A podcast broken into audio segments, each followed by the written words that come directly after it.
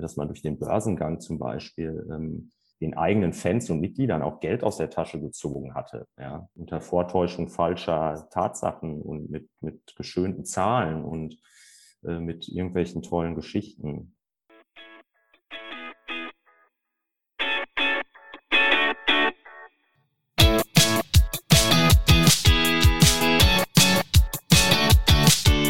Fußballgeschichte, Fankultur, Groundhopping. Football was my first love ist deine Anlaufstelle für Fußball-Audio-Inhalte, Fußball-Podcasts und Hörbücher in der Football was my first love App.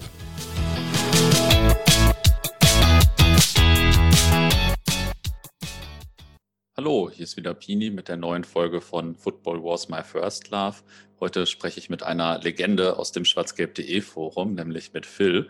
Und unser Thema ist die BVB-Finanzkrise 2004, 2005, wobei wir gleich wahrscheinlich feststellen werden, dass die Krise eigentlich schon viel früher begann. Vorab mal wieder der Hinweis auf die Football Was My First Love App, diesmal auf das Buch Unser ganzes Leben über die Geschichte der BVB-Fans. Auch, äh, die spielt auch natürlich sehr stark in dieser Zeit und die Autoren Gregor Schnittka und Uli Hesse haben das für uns richtig gut vertont. Hört da gerne mal rein. Aber jetzt zum heutigen Thema. Phil, du bist ja eine Legende des schwarzgelb.de Forums und wenn du ab und zu nicht schreibst, dann äh, haken da schon alle Leute nach und fragen, was ist mit Phil. Aber ähm, sag trotzdem vielleicht nochmal für die Hörer ein paar Sätze zu dir. Ja, äh, hallo. Ähm, ich freue mich, äh, dass du mich äh, hier eingeladen hast. Ähm, ja, mich kennt man eigentlich unter Phil. Ähm, ich heiße aber Philipp, äh, aber ähm, habe mir dieses Kürzel ausgedacht und ähm, ja, äh, bin äh, komme aus der Nähe äh, Dortmunds, ähm, weil, bin bei Schwerte groß geworden und ähm, ja, bin seit inzwischen ja über 30 oder 35 Jahren BVB-Fan und äh, habe immer gerne äh, im Schwarz-Gelb-Forum dann geschrieben ab 2000 und äh, bin dadurch ja dann auch dem einen oder anderen bekannt geworden. Wie bist du denn mal zum Fußball gekommen und auch zum BVB gekommen? Das ist eigentlich die ganz klassische Geschichte. Ähm, das war der Nachbar meiner Eltern, äh, der das letztlich äh, gemacht hat. Also der hat mich mit ins Stadion genommen und äh, war halt damals so, dass meine Eltern gar nicht wirklich Fußballfans waren. Ich habe immer gerne Fußball gespielt und habe auch Fußball schon verfolgt. Und äh, dann hat er mich mal einen Samstag äh, einfach äh, gepackt und hat gesagt, so, ich nehme dich jetzt mit ähm, und äh, dann zeige ich dir mal richtigen Fußball im Stadion. Und ähm, ja, von da an war es dann eigentlich auch so, dass ich BVB-Fan war. Davor war ich tatsächlich auch äh, so, als ich noch ganz klein war, war ich Bayern München-Fan. Mhm. Äh, erstmal, weil ich ein großer Jean-Marie Pfaff-Fan war. Ah, cool. ähm, und wollte immer Jean-Marie Pfaff werden. Aber von dem Moment an, wo er mich mitgenommen hat, der Nachbar meiner Eltern, äh, da war ich dann BVB-Fan.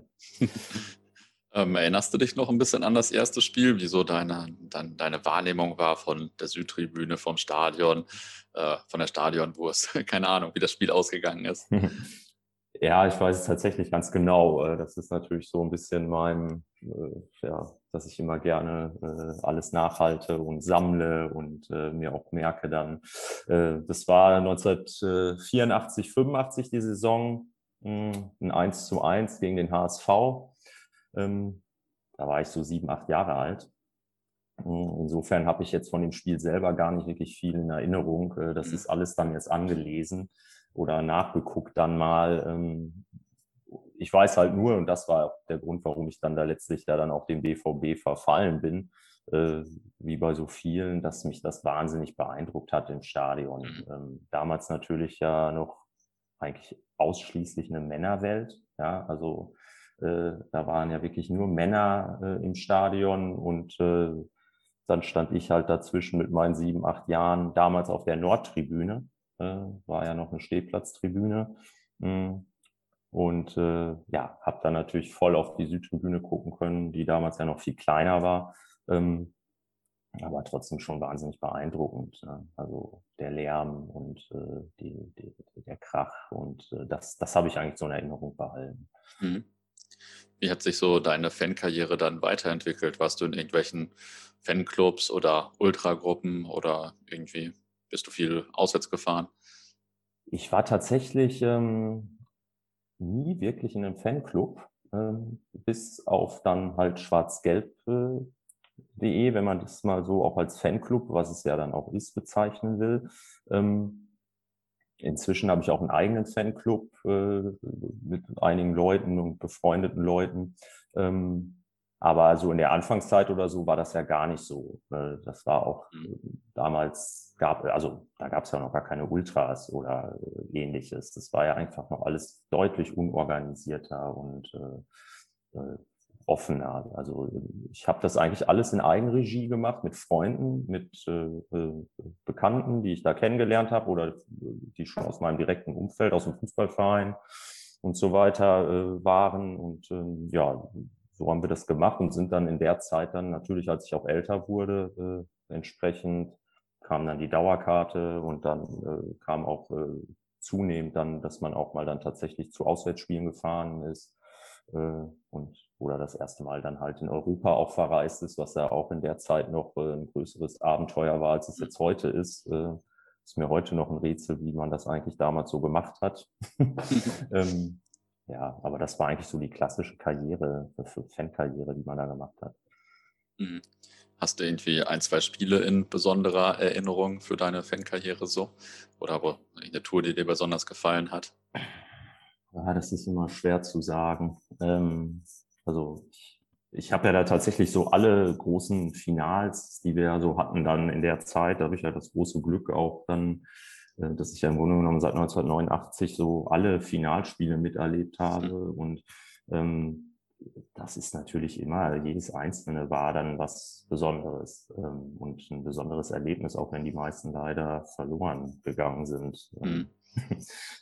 Das, das sind dann schon so die Highlights äh, für mich gewesen. Ja, ja, kann ich nachvollziehen.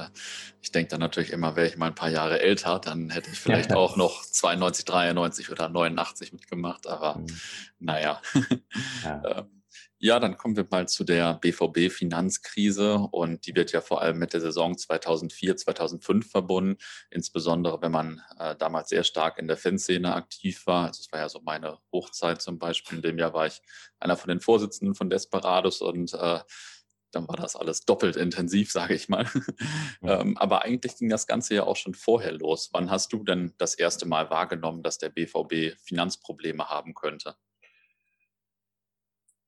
Also tatsächlich habe ich das das erste Mal schon wahrgenommen in den 90er Jahren. Ähm, da war das aber natürlich alles ja noch nicht so, äh, wie es heute ist, dass da Bilanzen veröffentlicht wurden in dem Sinne und dass man sich so die Geschäftszahlen angucken konnte, aber durch äh, verschiedene äh, Quellen und Wege hörte man da schon, dass das alles ähm, ja sehr, sehr auf, auf wie sagt man, auf ähm, tönernen Füßen steht, ja, und sehr riskant auch aufgestellt war. Ähm, also das habe ich schon so ab Mitte der 90er Jahre äh, realisiert. Da war ich ja dann auch noch jünger. Ähm, aber man hat das damals dann noch nicht so an sich äh, herangelassen, wie das dann später der Fall war. Ne? Also äh, zu der Zeit war das dann einfach so eine Art Begleiterscheinung, die, ich, die ich auch einfach so hingenommen habe. Also ähm, das war nicht so, dass ich dann da täglich gedacht habe, oh Gott, das ist aber alles jetzt kurz vorm Kollaps. Mhm. Das nicht. Aber im Grunde genommen das erste, also das richtig das erste Mal äh, war es wirklich 1997, dann tatsächlich nach dem Champions League-Sieg. Ähm, da war mir klar, ähm, der BVB hat echte Probleme. Mhm. Aber das war wahrscheinlich auch noch ein, äh, ich sag mal, halbwegs exklusives Wissen von dir, oder? Also die große feiernde Fanschar hat das wahrscheinlich nicht so wahrgenommen, oder? Ja, das war so. Ähm, das, das ist zu der Zeit, ähm, war das ja auch, ich meine, es gab noch kein Internet in, dem, in der mhm. Form, wie wir es heute hatten. Also es gab diese Vernetzungen noch nicht äh, und diese Austauschmöglichkeiten, die wir heute alle haben. Ähm, das war dann schon noch ein relativ exklusives Wissen. Wobei man dazu sagen muss ja auch, dass zu der Zeit ja jedenfalls die allermeisten Fußballvereine nicht besonders seriös aufgestellt waren. Also äh, das muss man natürlich auch dazu sagen. Es war nicht ungewöhnlich, dass Fußballvereine da riskante Geschäftsmodelle hatten. Mhm. Ähm, und jetzt hast du da gesagt, du hast das 97 das erste Mal so richtig wahrgenommen. Ähm, was würdest du denn jetzt aus heutiger Perspektive sagen mit, den, mit dem Wissen und äh, den Quellen von heute? Wann gingen denn einerseits diese akuten Finanzprobleme los? Ähm, oder andererseits vielleicht auch dieses Abgehobene, dass äh, Dr. Niebaum äh, zu Dr. Gott wurde. Ja. Ich glaube, das ist, äh, also da muss man schon unterscheiden. Ich glaube, dieses Dr. Gott, das ist ja dann tatsächlich auch erst so aufgekommen, so richtig, ähm, als alle wussten, was los ist. Ja, mhm. Davor war er ja wirklich überwiegend nicht besonders, also es gab auch Leute, die ihn immer schon kritisiert haben für seinen Umgang mit Fanvertretern, die es ja damals dann auch schon gab. Aber er galt ja schon als die große Lichtgestalt äh, im positiven Sinne. Ähm, dass er so abgehoben ist, glaube ich, abschließend richtig. Das hing schon auch zum Beispiel mit der WM 2.6 zusammen. Ja, also es war, glaube ich, schon für ihn ein sehr wichtiges Ziel, dass er ein WM-Halbfinale nach Dortmund holen wollte. Dafür brauchte er ein Stadion der entsprechenden Größenordnung und er brauchte auch das Standing, äh, dass der BVB jetzt eben ein, ein wirklich internationaler Top-Club ist.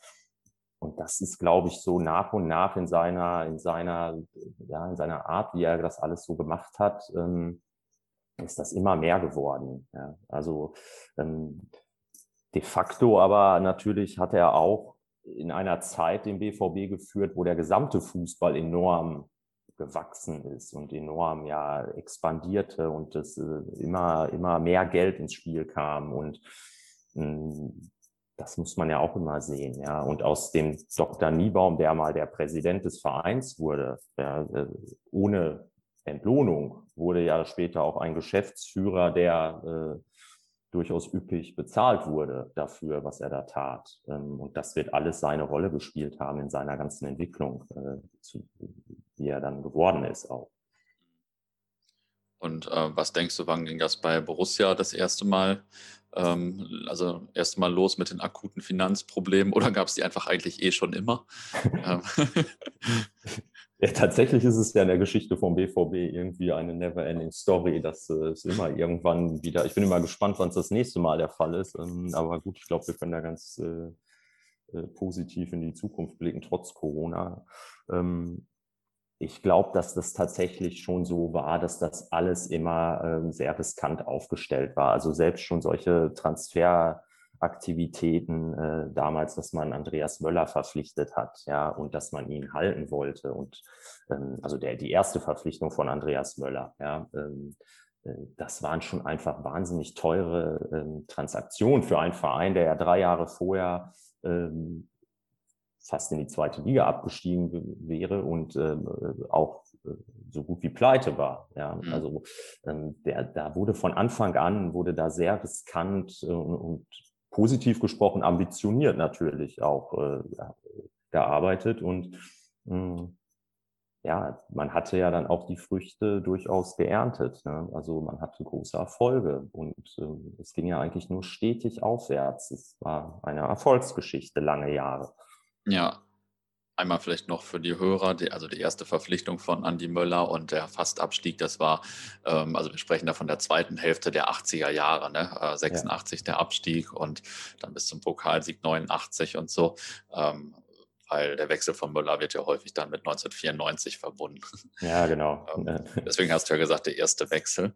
Ähm, dann war Borussia so erfolgreich und dann floss ja auch, äh, also kam ja auch viel Geld rein. Ne? In der UEFA Cup-Saison 92, 93, als die ganzen anderen Vereine ausgeschieden sind und äh, wir quasi das ganze Fernsehgeld bekommen haben. Ähm, wo ging denn das ganze Geld hin eigentlich?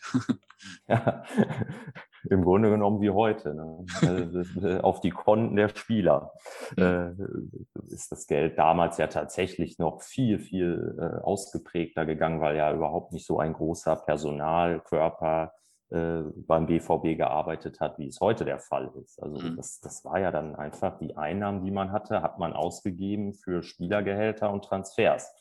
Ähm, und das war damals natürlich schon so, dass das äh, eine unvorstellbare Geldschwemme war, die da den BVB erreicht hat. Also du hast ja die, diese Spielzeit angesprochen, äh, wo wir da ins UEFA Cup Finale kamen.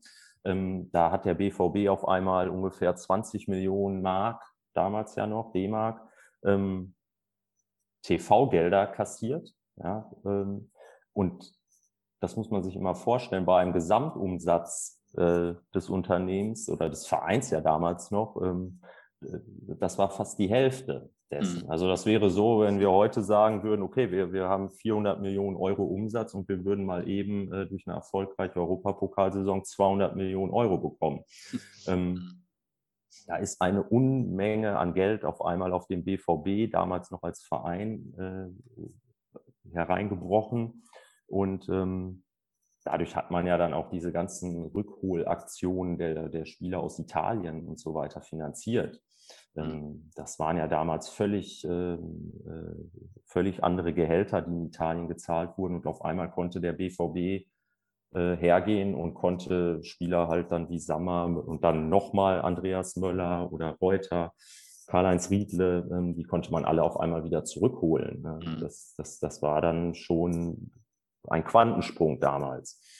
Und äh, aber das Geld ist eins zu eins dann tatsächlich für Spieler, äh, Transfers und Gehälter ausgegeben worden.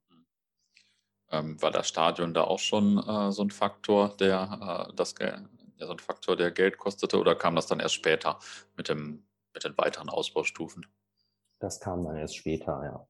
Mhm. Also das Stadion war ja lange Zeit sogar ja im Besitz der Stadt und ähm, ich weiß jetzt gar nicht genau, wann es dann äh, äh von der Stadt in, ins Eigentum des BVBs übergegangen ist, aber äh, zu der Zeit jedenfalls meine ich, war das Stadion noch nicht im Eigentum, kann ich aber nicht genau sagen. Mhm. Ähm, in den 80er Jahren zum Beispiel war das ja so, dass das Stadion, wie gesagt, der Stadt gehörte und zum Bandenwerbung beispielsweise, die Einnahmen aus der Bandenwerbung äh, flossen in den Haushalt der Stadt Dortmund. also äh, und nicht auf das Konto vom BVB. Mhm. Das Stadion war dann noch nicht der Faktor. Das Stadion war dann letztlich das Instrument, äh, das, äh, das man auch genutzt hat, um zu wachsen, ja, und mhm. um Umsatz zu, zu erschaffen, indem man es immer weiter ausgebaut hat. Ja, zum Stadion kommen wir auch gleich nochmal und auch zum Börsengang und so. Was waren mit heutigem Wissen vielleicht noch weitere Meilensteine auf dem Weg in die Finanzkrise, außer äh, die Spielerverpflichtungen?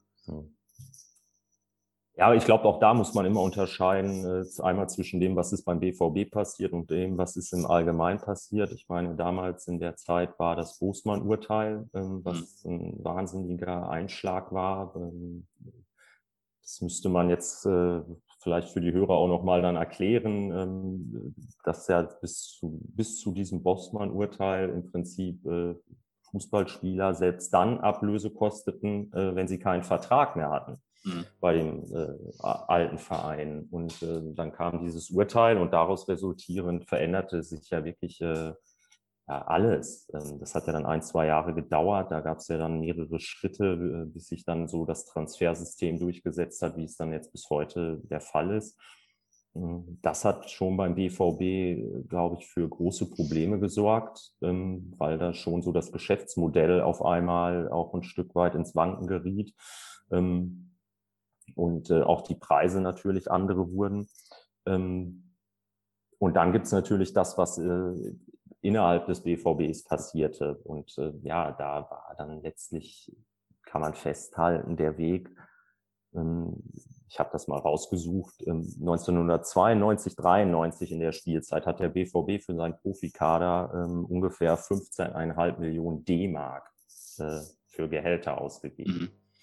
Also sieben oder acht Millionen Euro. Das muss man sich ja auch immer mal vorstellen. Also da spielt ein Weltmeister und äh, äh gute Fußballer in der Mannschaft, ja.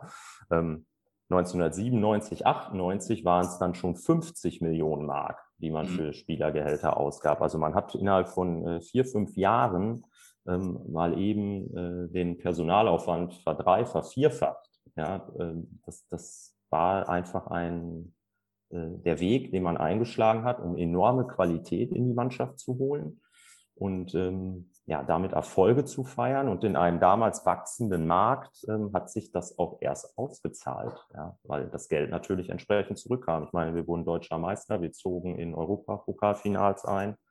Ja, wir haben sogar Europapokale gewonnen. Ähm, also das, das, das war halt so der Weg, ähm, aber sehr riskant. Hm. Ähm, wir kommen, gehen mal in der Chronologie ein bisschen, in der Chronik ein bisschen weiter ähm, zum Börsengang. Wie hast du denn den Börsengang damals erlebt? Ja, der hatte eine relativ lange Vorgeschichte, wenn ich das richtig in Erinnerung habe. Also man hat letzten Endes schon, ähm, ich meine, wir sind letztlich im Jahr 2000 an die Börse gegangen. Ähm, und ich meine aber schon, dass irgendwie ab äh, so 1998 war das definitiv Thema. Und dann hat man das immer wieder verschoben und hat das immer wieder vor sich hergeschoben, ähm, weil der Markt, äh, der, also die Börse einfach äh, nicht gut war oder ähm, so hat man es gesagt. Äh, de facto war es wahrscheinlich auch schon da so, dass man einfach große Probleme hatte, ähm, die Zahlen so zurechtzuschleifen, dass man damit überhaupt seriös einen Börsengang durchführen konnte. Mhm. Nach außen hin aber natürlich, und das war bei mir letztlich auch so, äh, war das zu der Zeit so on vogue. Da war Manchester United ja das große Beispiel. Das war so das Vorzeigemodell eines modernen Fußballkonzerns der eben auch börsennotiert war zu der Zeit. Ähm, und äh, das war so das Ziel, was auch unheimlich viele Leute im, auch so im Fan, in der Fanszene äh, mitgetragen haben und auch für gut befunden haben, ja, dass man sich darüber eben das Geld holt, um dann damit sportliche Erfolge einzukaufen. Also es war eher eine, es war eher, es war eher positiv besetzt. Ähm, aber man merkte schon, äh, der BVB tat sich schwer, diese Pläne umzusetzen. Hast du bei der Jahreshauptversammlung 1999, wo, wo ähm, das zumindest genehmigt wurde, erstmal der Börsengang, der fand dann ja ein Jahr später statt, aber 99 wurde der ja, glaube ich, genehmigt. Ja. Ja, genau. Ähm, ja, da war ich auf der Hauptversammlung ähm, und das passt dann ja eigentlich auch ganz gut so in diese Vorgeschichte. Ich glaube, da ist damals, ich kann es natürlich nicht mehr genau sagen, ist ja auch schon eine Weile her. Aber wenn da eine Stunde drüber geredet worden ist auf der Mitgliederversammlung, äh, dann, dann, dann, dann war es, glaube ich, das ist schon jetzt äh, sehr äh, positiv geschätzt. Also es wurde kaum groß darüber geredet. Mhm. Es wurde dann, ähm, soweit ich mich erinnere, mit äh, vier Gegenstimmen angenommen. Also es waren, glaube ich, 1300 Mitglieder anwesend und äh, davon haben vier dagegen gestimmt äh, und der Rest hat für den Börsengang gestimmt. Und äh, die gesamte Versammlung war eigentlich damals äh, geprägt davon, dass darüber diskutiert wurde, warum der BVB noch Michael Skibbet als Trainer hat. Ähm, das war nämlich ja dann in der Spielzeit 99, 2000, wo wir dann da so in die Krise äh, hineinschlitterten, die uns dann ja äh, Udo Lattek und Matthias Sammer als Nottrainer beschert hat. Ja. ja, also es wurde mehr über mich als Gibbe gesprochen als über den Börsengang. Hm. ähm, und ein Jahr später sind wir ja an die Börse gegangen. Hast du die ersten Handelstage oder, oder die Eröffnung so noch in Erinnerung, wie du das wahrgenommen hast? Ja, äh, also ich habe es wahrgenommen. Äh, damals war man durchaus, äh, war ich durchaus stolz darauf. So, mhm. ja, ähm, so ist das nicht. Wie gesagt, es war sehr positiv besetzt. Es war, war nicht so, dass man das wie heute vielleicht, dass man sagt, hm, ein Verein verkauft sich oder ein, ein äh, ne, man holt Investoren rein. Es war eher positiv besetzt. Ich fand das gewählte Modell, äh, also unsere Gesellschaftsform, äh, diese Kommanditgesellschaft auf Aktien und so weiter, das fand ich alles sehr positiv. Ähm, dass man das so gemacht hatte. Mm, ähm, ich hatte halt nur das Problem auch schon damals, dass mir durchaus bewusst war, schon zu dem Zeitpunkt, dass das, was man dort damals in diesen Börsenprospekten, die es ja dann gibt, um eben so eine Aktie zu bewerben, dass die Zahlen nicht wirklich äh, so schienen, äh, dass es ehrlich war. Ja, mhm. also das, das, das war mir schon auch bewusst, dass man da enorm geschönt hatte. Mhm. Aber auch hier, aber auch hier, ähm, vielleicht noch kurz, auch wieder, man muss wieder das Gesamtumfeld betrachten. Es war die Zeit des neuen Markts damals äh, in der Bör an der Börse. Also es gab einen unheimlichen äh, Börsenboom. Es gab, äh, ja, es, es, es war alles sehr positiv besetzt. Ja, und ähm, ich habe mal nachgeguckt, dass der BVB in der Saison 98, 99 160 Millionen D-Mark Umsatz hatte und erzielt hatte und 1,5 Millionen D-Mark Gewinn eigentlich nur. Und ja. Bayern, Bayern in der Saison fast 25 Millionen D-Mark Gewinn gemacht hat. Ähm, und BVB hatte ja auch Verbindlichkeiten von 72 Millionen D-Mark, habe ich da noch gelesen, die, glaube ja. ich, nicht so bekannt waren. Also waren jetzt äh, wahrscheinlich nicht so die Zahlen, die öffentlich wahrgenommen wurden dann, oder? Ähm, Nee, nee, das, das, das war alles, das wurde alles, genau, das wurde alles mehr oder minder so äh, im Kleingedruckten und im, im, im großen Prospekt wurden, wurde halt die große Erfolgsgeschichte äh, dargestellt und die großen äh, Stars, die man hatte. Also es wurde mehr auf diese weichen Faktoren gesetzt und das eigentliche Zahlenwerk ähm, äh, hat sich da überhaupt keiner richtig angesehen. Ähm, mhm. Also jedenfalls jetzt nicht im, im, im, Umfeld und unter Fans oder Mitgliedern. Ähm, mhm. Gar nicht. Was mich jetzt im Nachhinein natürlich noch mehr überrascht, ist eigentlich, dass die, also die Aktie war ja mehrfach überzeichnet und auch von institutionellen Anlegern, die ja auch nachher einen Großteil der Aktien gekauft haben. Und das ist ja schon eigentlich krass, wenn die Zahlen so naja sind. Aber das liegt wahrscheinlich auch an dem äh, um Börsenumfeld, was du vorhin gesagt hast, oder? Einmal das ähm, und wenn ich das richtig in Erinnerung habe, war einer der Hauptzeichner, so nennt man das ja, der Aktien, also dieser neuen Aktien, die auf den Markt kamen, ähm, war die Deutsche Bank. Mhm. Und äh, die Deutsche Bank war gleichzeitig die Bank, äh, die diesen Börsengang durchgeführt hat. Mhm. Ähm, okay. Das zum Beispiel ist auch immer schon eigentlich ein kritisches Zeichen bei Börsengängen. Also wenn die Bank, die diesen Börsengang durchführt, selber quasi den Großteil der Aktien dann kauft, ähm, ist es schon immer ein Indikator dafür, dass man nicht genug Interessenten gefunden hat. Mhm. Das hat man natürlich damals alles gar nicht so gesehen. Ja, ähm, äh, da, da, hat man gar nicht darüber nachgedacht. Ähm, es war schon damals auch immer Thema, dass äh, die Deutsche Bank zum Beispiel äh, den BVB an die Börse gepresst hat, auch ein Stück weit, ähm, weil sie damit zeigen wollte, dass sie es kann, dass sie einen Fußballclub erfolgreich an die Börse bringt und eben, ich glaube, es waren dann un unterm Strich 150 Millionen Euro, die erlöst worden sind. Mhm. Das war eine gewaltige Summe damals für den äh, BVB. Ähm, ich glaube, wir haben damals einen Umsatz gehabt von 100 Millionen Euro. Ja, mhm. also das war schon ein gewaltiger Betrag. Mhm. Und die Deutsche Bank wollte damit letztlich Werbung machen mit dem großen Ziel, einen anderen Club an die Börse zu bringen, mit dem man dann richtig Geld verdienen hätte können mhm. als Bank. Das mhm. wäre der FC Bayern gewesen, ähm, der bis heute nicht äh, an die Börse gegangen ist. Ähm, ist zwar eine Aktiengesellschaft, aber wird ja nicht an der Börse gehandelt. Mhm. Ja, meinst du, wir haben damals auch das Thema Börsengang so ein bisschen äh, verbrannt? ich glaube ja, weil der Börsenkurs ist ja dann auch relativ schnell abgestürzt. Ähm, ich glaube, jetzt schon am ersten Handelstag ist er von 11 Euro auf 9,50 Euro äh, abgerutscht ähm, und ist ja dann im Laufe der Zeit auch eigentlich wirklich konstant äh, gefallen. Ja. Ähm, ganz egal, welche sportlichen Erfolge erzielt wurden. Ich meine, wir sind zwei Jahre später deutscher Meister geworden, ähm, haben äh, ein Europapokalfinale nochmal erreicht. Ähm, das hat dem Börsenkurs nicht mehr wirklich auf die Beine geholfen und das war schon dann abschreckend. Und klar, dann als die, die Phase kam, jetzt äh, dann ab 2003 äh, oder Ende 2003, mh, hm, dann war das natürlich äh, äh, völlig verbrannt. Ich bin mir, ich glaube, es ist auch bis heute kein anderer deutscher Club an der Börse notiert, wenn ich mich nicht irre, oder? Ja. Ich weiß nicht, wie das mit Unterhaching ist. Die, äh, ja, sind, okay. ja auch, die sind ja, glaube ich, auch irgendwie eine Aktiengesellschaft ja. und wollten auch in die Börse. Ich weiß jetzt gar nicht, wie mhm.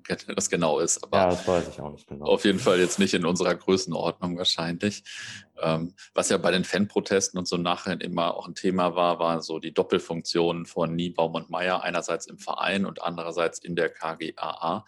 Ähm, war das am Anfang eigentlich auch schon irgendwie ein Thema oder war das völlig egal? Nee, also ich meinte ja gerade, ich persönlich habe dieses, dieses äh, Konstrukt mit der Kommanditgesellschaft und äh, dem, dem Verein als quasi Haupteigentümer der Kommanditgesellschaft auf Aktien. Ähm, ich habe das äh, für super empfunden. Mhm. Ähm, und ich habe damals auch nicht tatsächlich gedacht, naja, ist es wirklich sinnvoll, wenn, wenn Herr Niebaum äh, quasi beide Positionen in einem inne hat. Ähm, und ich habe auch nicht in Erinnerung, dass das irgendwie großartig Thema gewesen wäre. Mhm. Ähm, wie gesagt, damals hat es natürlich die in der Form wie heute die organisierte Fanszene und ähm, äh, das waren ja gerade erst so die Anfänge. Ähm, ja, ja. Ich meine, das muss ich jetzt dir nicht erzählen. Ähm, ja.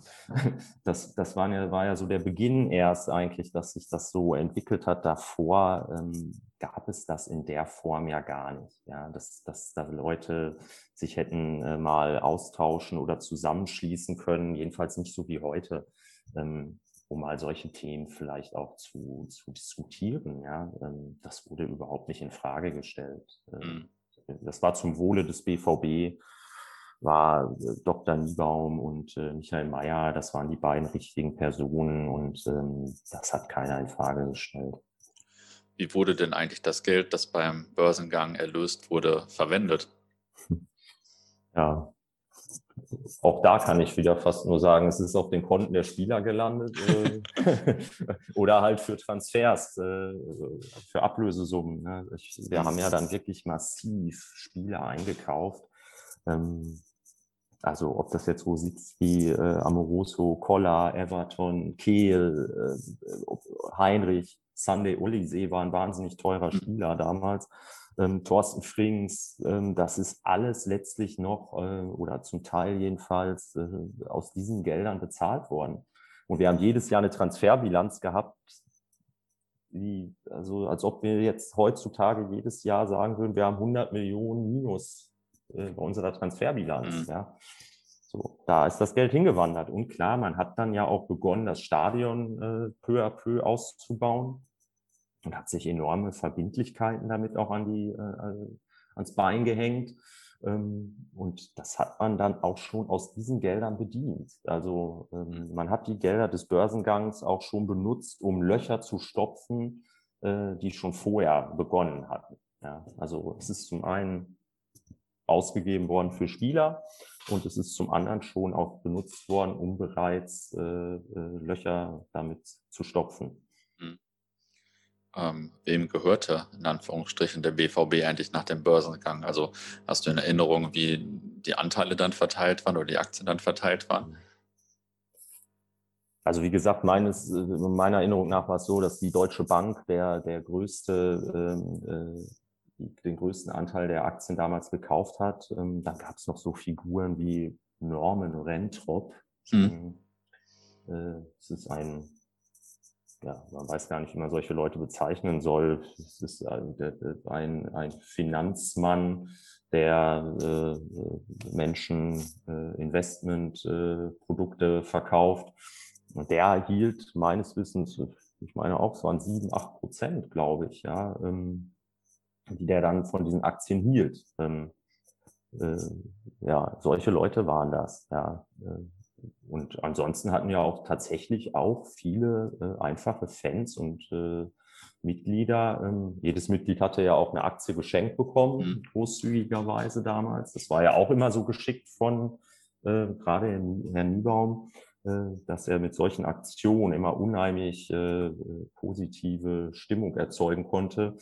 Also jeder bekam so eine Schmuckaktie nach Hause geschickt, die er sich an die Wand hängen konnte und er bekam erzählt, so jetzt bist du auch Teil äh, der Aktionäre beim BVB. Hm. Aber die Haupt, der Hauptanteil lag bei der Deutschen Bank. Hm.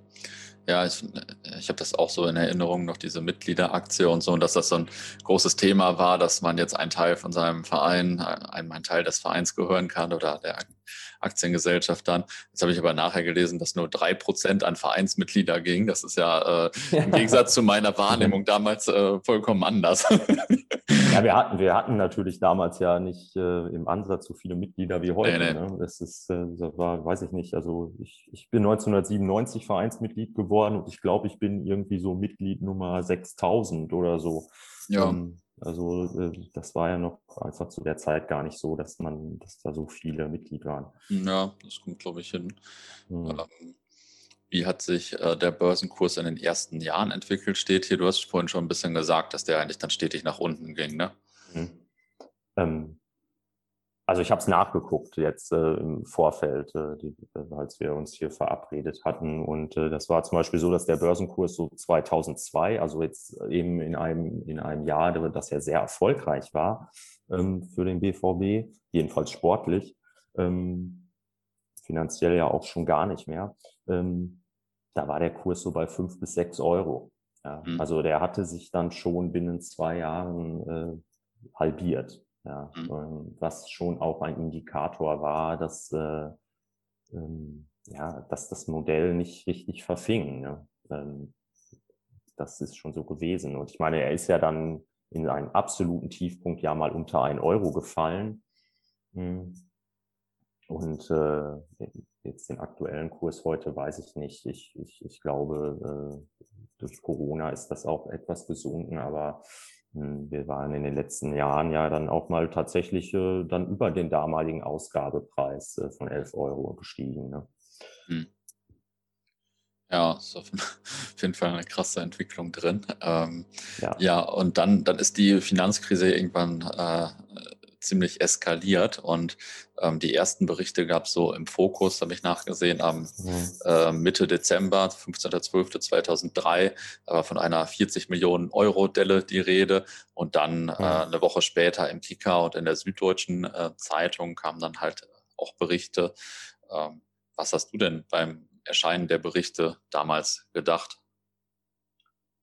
Also der richtige Einschlag damals, so dass es tatsächlich dann so war, der war der, war der äh, Kicker-Bericht äh, vom 22. Dezember äh, 2003 äh, mit einer Überschrift, dass der BVB versucht, äh, am Markt 100 äh, Millionen Euro äh, Kredit in Form einer Anleihe aufzunehmen.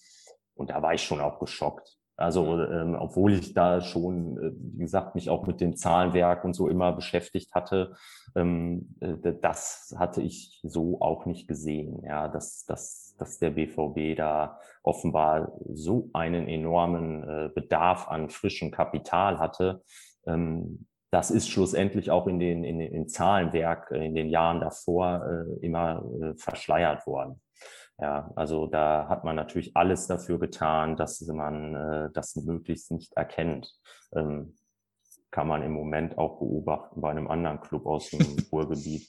Äh, die betreiben das ganz genauso oder die haben das ganz genauso betrieben jetzt, ja, äh, dass das Zahlenwerk das natürlich nicht eins zu eins so darstellt, dass das auch jeder sofort erkennt.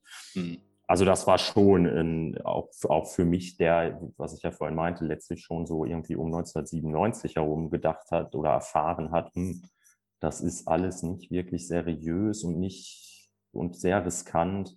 Ähm, das war schon auch ein Schock dann mhm. in dem Moment. Und ähm, wie hat deiner Erinnerung nach das BVB-Umfeld damals reagiert? Also Schwarz-Gelb-Forum zum Beispiel oder mhm. so? Ja, da kommt natürlich dann auch wieder äh, Gerd Niebaum zusammen mit Michael Mayer, muss man ja immer dann auch letztlich sagen, ins Spiel. Ähm, ich meine, die sind damals noch am 23. Dezember haben die eine Pressekonferenz mhm. gemacht. Also basierend dann auf diesen Artikeln, die ja erschienen sind im Kicker, in der Süddeutschen, im Fokus. Und ähm, ich meine auch, dass der, äh, dass der Niebaum dann äh, auch kurze Zeit später beim Doppelpass im damals äh, äh, DSF war. Ähm, und die haben dann ja mit allen äh, Rohren geschossen, äh, die man sich nur vorstellen konnte. Mhm. Ja, also das war eine Verschwörung äh, aus Süddeutschland, auch von Bayern München. Man wollte dem großen BVB Schaden zufügen. Ähm, äh, das wäre alles äh, erstunken und erlogen und von Uli Hoeneß äh, lanciert. Und das hat natürlich verfangen. Ja, mhm. das, das ist ja ganz klar. Das, das hat, ist angekommen und mh, hm, die Stimmungslage damals, in, in, wenn man da jetzt mal auf das, das abzieht, im Schwarz-Gelb-Forum war eher so, dass da die bösen Medien und andere Funktionäre wie Uli Hoeneß, ähm, so schwer es mir fällt, ihn dann da in Schutz zu nehmen, ähm, dass die da dem BVB was wollen, ja, und ihnen mhm. den Schaden wollen und nicht, dass Gerd Niebaum oder Michael Mayer was falsch gemacht haben. Mhm. Ja, das hat eine ganze Weile gedauert, bis das dann letztlich erst ankam. Mhm.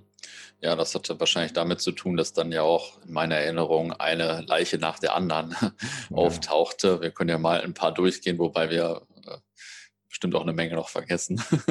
Ja. ähm, zunächst vielleicht der Amoroso Evanilson-Deal. Äh, der war ja damals auch schon ein sehr undurchsichtiges Geschäft. Ich weiß gar nicht, ob das einer so richtig geschnallt hat damals. Kannst du das den Hörern nochmal erklären?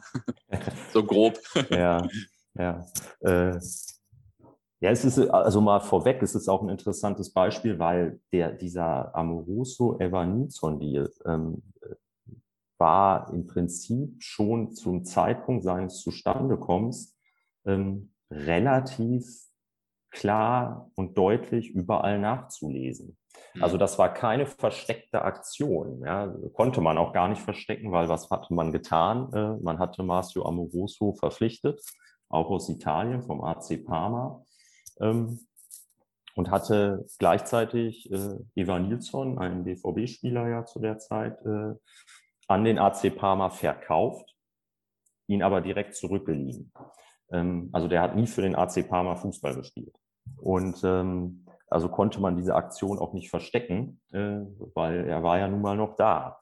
Äh, und der Trick war ja eigentlich, äh, um es mal vereinfacht zu sagen, äh, war es, also es hatte zweierlei Komponenten. Es ging einmal darum, einen möglichst hohen Wert in die Bilanzen zu bekommen für Marcio Amoroso und es direkt abzuschreiben, um Gewinne zu, äh, zu reduzieren, die man damals auswies. Ja, das Problem war nur, man wies Gewinne aus äh, und musste sie dann auch entsprechend versteuern, ähm, obwohl man die, sie tatsächlich gar nicht mehr hatte.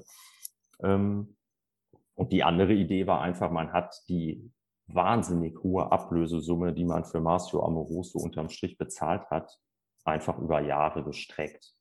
Mhm. Und das war äh, ja eh ein Modell, was der BVB dann in der, schon, in, schon vor diesem Deal, aber auch danach ja massiv betrieben hat. Also unterm Strich hat man für Marcio Amoroso dann bezahlt, äh, die Zahlen gehen da etwas auseinander, aber man kann so sagen 23 bis 25 Millionen Euro. Mhm. Ähm, was eine gewaltige Summe zum damaligen Zeitpunkt war. Oh. Ja, ähm, äh, das, das muss man immer im Kopf behalten. Ähm, das, das war ein, ein, ein Riesenbetrag. Ähm, das ist aus heutiger Sicht dann nicht immer so ganz äh, nachzuvollziehen, ähm, welche Beträge das so waren. Ähm, und dann äh, muss man da halt sehen, äh, dass man zwei, drei Jahre später dann äh, auf einmal eben diese Ablösesumme erst in Gänze bezahlen musste, ja, äh, indem man dann eben Evanilson zurückkaufen musste. Das war die Vereinbarung mit dem AC Parma. Mhm. Also im Endeffekt ein, ein Kreditgeschäft mit dem AC Parma, der ja im Übrigen dann auch kein besonders seriös geführter Club war und die, der auch wiederum seine Absichten damit verfolgte äh, äh, und da was mit bezweckte. Mhm. Ja, äh, also da hatten sich zwei gefunden. da hatten sich zwei windige äh, Parteien gefunden. Es gab, glaube ich, damals auch verpfändete Rechte an Transfererlösen von verschiedenen Spielern, oder? Oh ja, ich würde fast behaupten, es hat wahrscheinlich kaum einen Spieler gegeben, dessen Transferrechte nicht verpfändet waren. ähm, okay. An verschiedene Parteien. Also ja, der BVB hat dann in diesen Jahren eine Anzahl an Menschen angehäuft und Institutionen, denen man Geld schuldete. Ähm, das ist unvorstellbar gewesen. Ich habe die genaue Zahl leider nicht mehr entdeckt, aber das waren Unmengen an äh, Personen, äh, die vom BVB Geld bekamen. Und ähm, diese, diese Forderung hat man eben abgesichert, unter anderem mit Transferrechten an Spielern. Also äh, da gab es Bauunternehmer, äh, diesen Herrn Saale, äh, da gab es äh, den Gerling-Konzern, damals ein Versicherungskonzern, der, der Transferrechte an Spielern bekam. Später oder vorher, je nachdem, welche Fälle man nimmt, bekam dieser Konzern ja auch noch andere Rechte äh, abgetreten. Mhm. Mhm. Das war gängige Praxis. Ja. Andere, also andere Rechte meint äh, Rechte am Namen und am Logo des BVB, ne? Rechte am Vereins, äh, am äh, Vereinslogo, Rechte am Stadionnamen, äh, solche Sachen, genau. Die wurden ja dann alle im Zuge einer sogenannten Sicherungsübereignung äh, an den Gerling-Konzern äh, abgetreten und der Gerling-Konzern hat uns dafür Geld gegeben. Mhm. Also für, für die äh, Rechte am Stadionnamen und äh, Vereinslogo, hm, meine ich, waren es dann ungefähr 20 Millionen, äh, die wir damals bekommen haben. ähm, interessant ist in dem Kontext auch nochmal, noch mal, äh, dass äh, der größte Aktionär vom Gerling-Konzern war auch die Deutsche Bank. Also äh, die hatten da halt auch ein Interesse daran, über diesen Kanal den BVB eben in seinem Börsengang und in seinem Börsendasein weiter zu stützen. Mhm. Ja, krass. Äh, ja, es hieß damals dann im Nachhinein, dass äh, Niebaum alle Leute angequatscht hat, die er mal im Urlaub getroffen hat oder irgendwie ja. so, glaube ich, so eine Anekdote. Ja, das, das, wird so gewesen sein. Ja, ganz, also um einen kleinen Vorsprung äh, Sprung nach vorne zu machen, ganz am Ende war es ja wirklich so, dass, dass man, dass der BVB ähm, ich nenne die jetzt mal so, dass, dass der quasi Headhunter, äh, die nicht jetzt Köpfe für, für Arbeitsstellen äh, suchten, sondern äh, die Kredite gesucht haben auf der ganzen Welt. Ja, mhm. die, die hat man beauftragt ja, und hat dafür viel Geld bezahlt, dass Menschen äh, über den ganzen Erdball äh, gejagt sind, um noch jemanden zu finden, der dem BVB weiteres Geld gibt. Ja, mhm. äh, um immer weiter dieses Modell aufrechtzuerhalten, was, was Niebaum und Meyer angelegt hatten, das einfach nur funktionierte bei permanentem Wachstum. Ja, also wenn immer weiter neues, frisches Geld dazu kam. Und äh, das war dann der einzige Weg. Ja. Da musste man natürlich auch Sicherheiten für geben. Und dann haben wir, glaube ich, wie gesagt, ich glaube, es hat fast keinen Spieler mehr gegeben, dessen Transferrechte wir nicht äh, verpfändet hatten oder in irgendeiner Form abgetreten hatten. Ja, und es gab, glaube ich, auch einen äh, Deal mit Nike, wo äh, die Einnahmen aus dem Sponsoring-Deal schon äh, wesentlich vorher ankamen bei uns und wahrscheinlich auch ausgegeben wurden. Ja, auch das wurde natürlich, äh, genau, also äh, man kann, wir könnten da jetzt jeden einzelnen Punkt durchgehen. Äh, man hat eigentlich angefangen, egal worum es ging, immer im Vorgriff sich quasi Gelder geben zu lassen und äh, sie dann eben in den in, nicht in strukturelle Projekte zu stecken oder äh, irgendwas damit zu erschaffen, sondern schlicht und ergreifend um Spielergehälter zu bezahlen oder um neue Spieler einzukaufen und teure Ablösesummen zu bezahlen. Mhm. Und das ist dann irgendwann natürlich endlich gewesen. Das kann nicht auf Dauer funktionieren. Ähm, wir machen mal noch einen kleinen Exkurs, also gleich frage ich ja noch nach dem Stadion, aber ein Deal war ja auch noch, ein Deal betraf ja noch den EEV, ähm, und zwar die Rückkaufverpflichtung des EV für eine Million Aktien zum Preis von 8 Euro. Ähm, also der EV musste dann ja, glaube ich, später für 8 Euro die Aktien zurückkaufen. Der Wert war aber nur noch 2,50 Euro. Das hat ja Dr. Luno hier vor zwei Jahren oder so im Podcast mhm. auch schon mal äh, sehr eindrücklich erzählt. Ja. ähm, das war, glaube ich, auch noch krass, weil das ja dann den EV auch ja. wirklich massiv gefährdet hat. Ne? Ja, ja, ja, ja, total. Also äh, das, das hätte, das hätte, oder ja, das hätte den EV äh, töten können. Ja, das, das war natürlich, äh, äh, das war natürlich, mir ist auch nie ganz klar geworden, warum man das tatsächlich so machen konnte. Ja, ähm, aber das ist wahrscheinlich auch aus heutiger Sicht gar nicht mehr aufklärbar. Ja, ähm, mhm. also dass es überhaupt möglich war, dass im Namen des EVs so ein Vertrag unterschrieben werden konnte durch Niebaum damals wahrscheinlich, ähm, ohne dass da in irgendeiner Form, äh, also das hat die Existenz des Vereins bedroht. Ja, so damit äh, war, war, war ist, ist ein Geschäft eingegangen worden, um vermeintlich einen Aktienkurs zu stützen. Ähm, das, das habe ich bis heute nicht verstanden, wie das möglich war. Ja. Und das ist den Mitgliedern auch ja erst bewusst geworden, äh, ja, dann auf äh, jenen Hauptversammlungen, ähm, als es dann eben auch schon um das Ende von Dr. Niebaum ging. Ja, mhm. Vorher habe ich jedenfalls das nicht wahrgenommen, dass solche, solche Vereinbarungen getroffen worden sind. Ein, ein, großer Punkt war dann ja auch das Westfalenstadion. Ähm, hatte man sich da mit der letzten Ausbaustufe oder vielleicht auch schon vorher übernommen? Oder welche Rolle hat das äh, Stadion da so gespielt? Ich glaube, das Stadion war halt die ganze Zeit dann, ähm, also man hat, glaube ich, in guter Absicht irgendwann mal begonnen, dass man Anfang der 90er Jahre eben der Zulauf immer größer wurde, ähm, die, das Stadion war ja eigentlich permanent restlos ausverkauft ähm, und die Nachfrage war, wurde immer größer. Also es gab, glaube ich, schon die, eine, eine gute Absicht, warum man dieses Stadion größer macht. Ja, so. Das sieht man ja auch bis heute, dass es mhm. durchaus einen Sinn hat oder hatte. Ähm,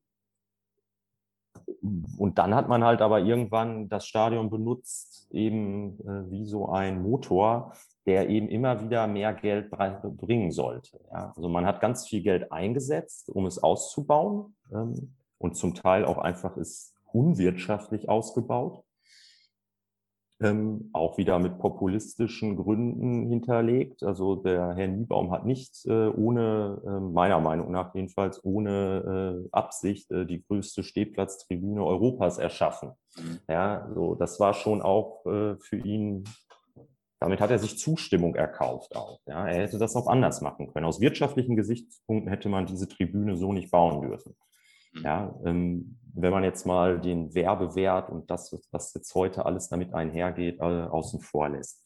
Ähm, und dann hat man dieses Spiel halt immer weitergetrieben, ja, und hat ähm, gerade dann mit den Ecken, äh, glaube ich, da bin ich kein Experte, aber ähm, auch bautechnisch oder baufachlich, glaube ich, einfach das Ganze echt an den, an, an, ans Limit geführt. Ja.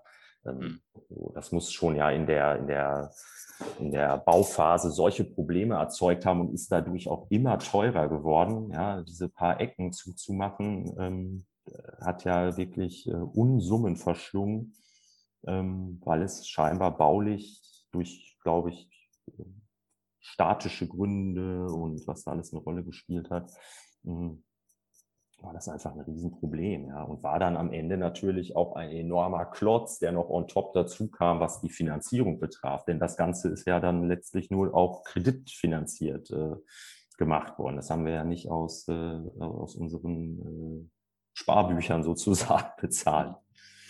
Mhm. Ähm, ich habe in dem Zusammenhang den Begriff Molsiris noch ungut Erinnerung. Der Molsiris Montag äh, war das natürlich nachher auch. Mhm. Ähm, was war das nochmal genau für ein Deal mit Molsiris? Ja, das ist jetzt wird's kompliziert. ähm, ja, das äh,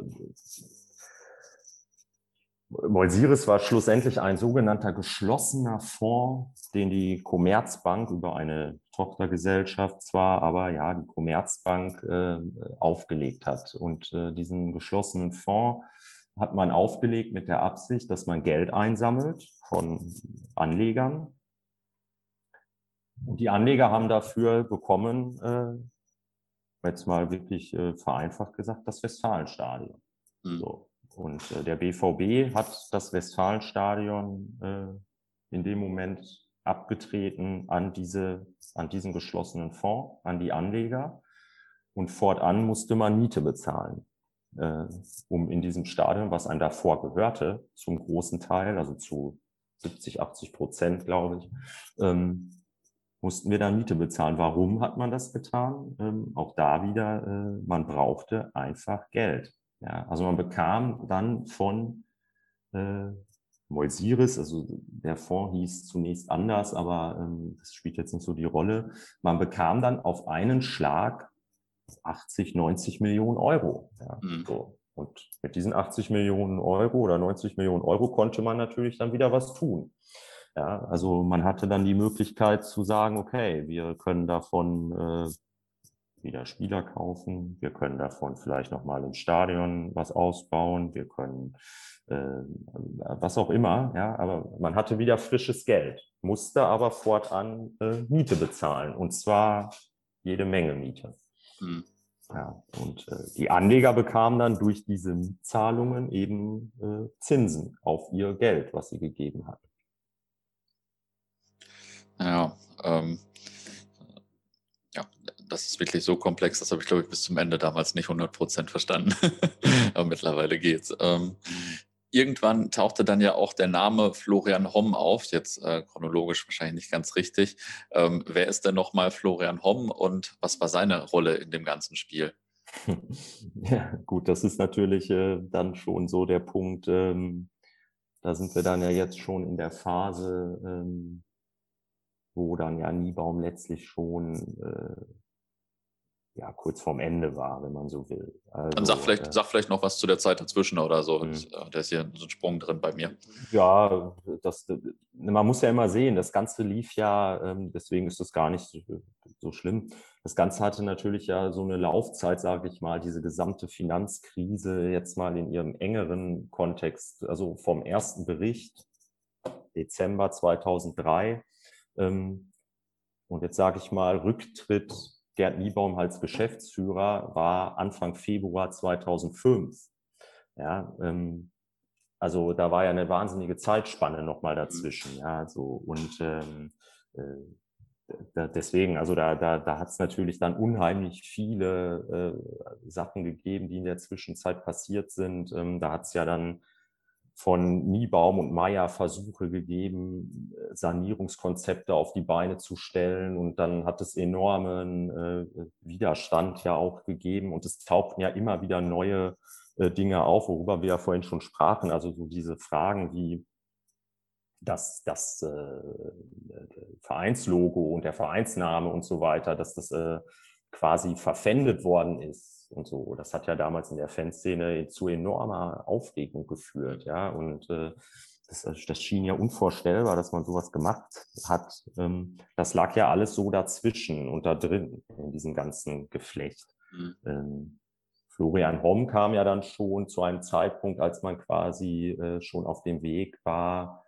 ähm, auch mit externer Hilfe ja, also mit externen Beratern, ähm, wovon ja jetzt einer heute noch über uns Geschäftsführer ist, ähm, also der Herr Tress, ähm, da hatte man ja schon einen Sanierungsplan zumindest, ja. Und Florian Homm war letztlich auch ein Teil dessen dann, ja, weil man wollte eben oder man musste neue Aktien äh, ausgeben, um frisches Kapital zu bekommen. Und äh, da war er dann einer derer äh, oder einer der wenigen, äh, die bereit waren, äh, für 20 Millionen damals ähm, diese Aktien zu zeichnen und zu kaufen. Ja, also da gab es ja diverse äh, zwielichtige Figuren, die dann da versucht haben, äh, beim BVB irgendwie äh, einen Fuß in die Tür zu bekommen. Weil klar, äh, es war keine hübsche Braut mehr. Mhm. Ja, ähm, ist Florian Homm in dem äh, ganzen Ding jetzt eigentlich negativ oder positiv besetzt? Also irgendwie habe ich ihn dann natürlich negativ in Erinnerung wegen dieser ganzen Gemengenlage. Andererseits hat er uns natürlich auch irgendwie gerettet, würde ich sagen, oder? Also definitiv. Äh, so blöd es ist, weil er ist jetzt ja äh, durchaus eine komplizierte Persönlichkeit oder Person, aber er hat den BVB da definitiv gerettet auch, ja. Ähm, und er ist schlussendlich derjenige gewesen, der es geschafft hat, dass äh, Dr. Niebaum als Geschäftsführer zurücktrat. Ja. Mhm. Ähm, das ist ja damals in so einer berühmten, also da gab es dann ein Fax, in dem er das vermerkt hatte, äh, dass er das fordert, wenn er diese Aktien kauft und beim BVB einsteigt äh, als Investor, ähm, dass er dann aber halt fordert, dass der Geschäftsführer zurücktritt. Also es war schlussendlich Florian Homm, der es geschafft hat, dass äh, Dr. Niebaum zurücktrat. Ja. Das war bis dahin nicht passiert. Er war noch Geschäftsführer beim BVB. Mhm. Ja, ähm, also er wurde schon als Präsident abgewählt. Das war ja dann auf der Mitgliederversammlung im Dezember ähm, 2004. Aber als Geschäftsführer zurückgetreten ist er erst im Februar 2005.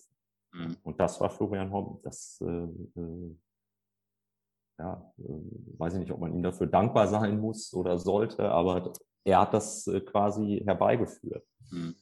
Ist ja auch irgendwie äh, interessant, weil jetzt im Nachhinein, wenn man mal was über ihn liest, dann wird er immer eher so mit Shorten und mit Wetten gegen Unternehmen irgendwie in Verbindung gebracht. Äh, und das ähm, hat er ja in dem Fall mal nicht gemacht. ja, ich glaube tatsächlich, seine, seine, seine tatsächliche Absicht damals beim BVB war schon auch so gelagert. Ja. Mhm. Ähm, er hatte aber, glaube ich, bin mir nicht sicher, ich meine, ich habe mit ihm da ja nie drüber gesprochen oder so, aber ich glaube, er hatte nicht so ganz die Struktur durchschaut. Also welche Rolle der EV hat, welche mhm. Rolle äh, die Kommanditgesellschaft auf Aktien hat ähm, und so, das hatte er alles, glaube ich, gar nicht so ganz durchdrungen. Und als er dann die Aktien gekauft hatte, äh, war es, glaube ich, auch schon zu spät. Er hat sie ja dann später auch wieder verkauft, äh, ja. also die Aktien. Ja, äh, wenn man den jetzt, ich habe den mal letztens irgendwann in so einem Podcast gehört, da ging es halt auch unter anderem um die Sache mit Borussia und er sprach dann immer von Müller oder Meier. Er wusste mal gar nicht mehr so richtig, wie ja, der überhaupt hieß. Ja. Da sieht man mal, wie unterschiedlich so eine Bedeutung da sein kann. Ja. Ähm, wie kam denn vorher überhaupt die Berater, also Tress und so, dann überhaupt mhm. zu Borussia? Hat äh, Dr. Niebaum die dann irgendwann angerufen oder wie lief das?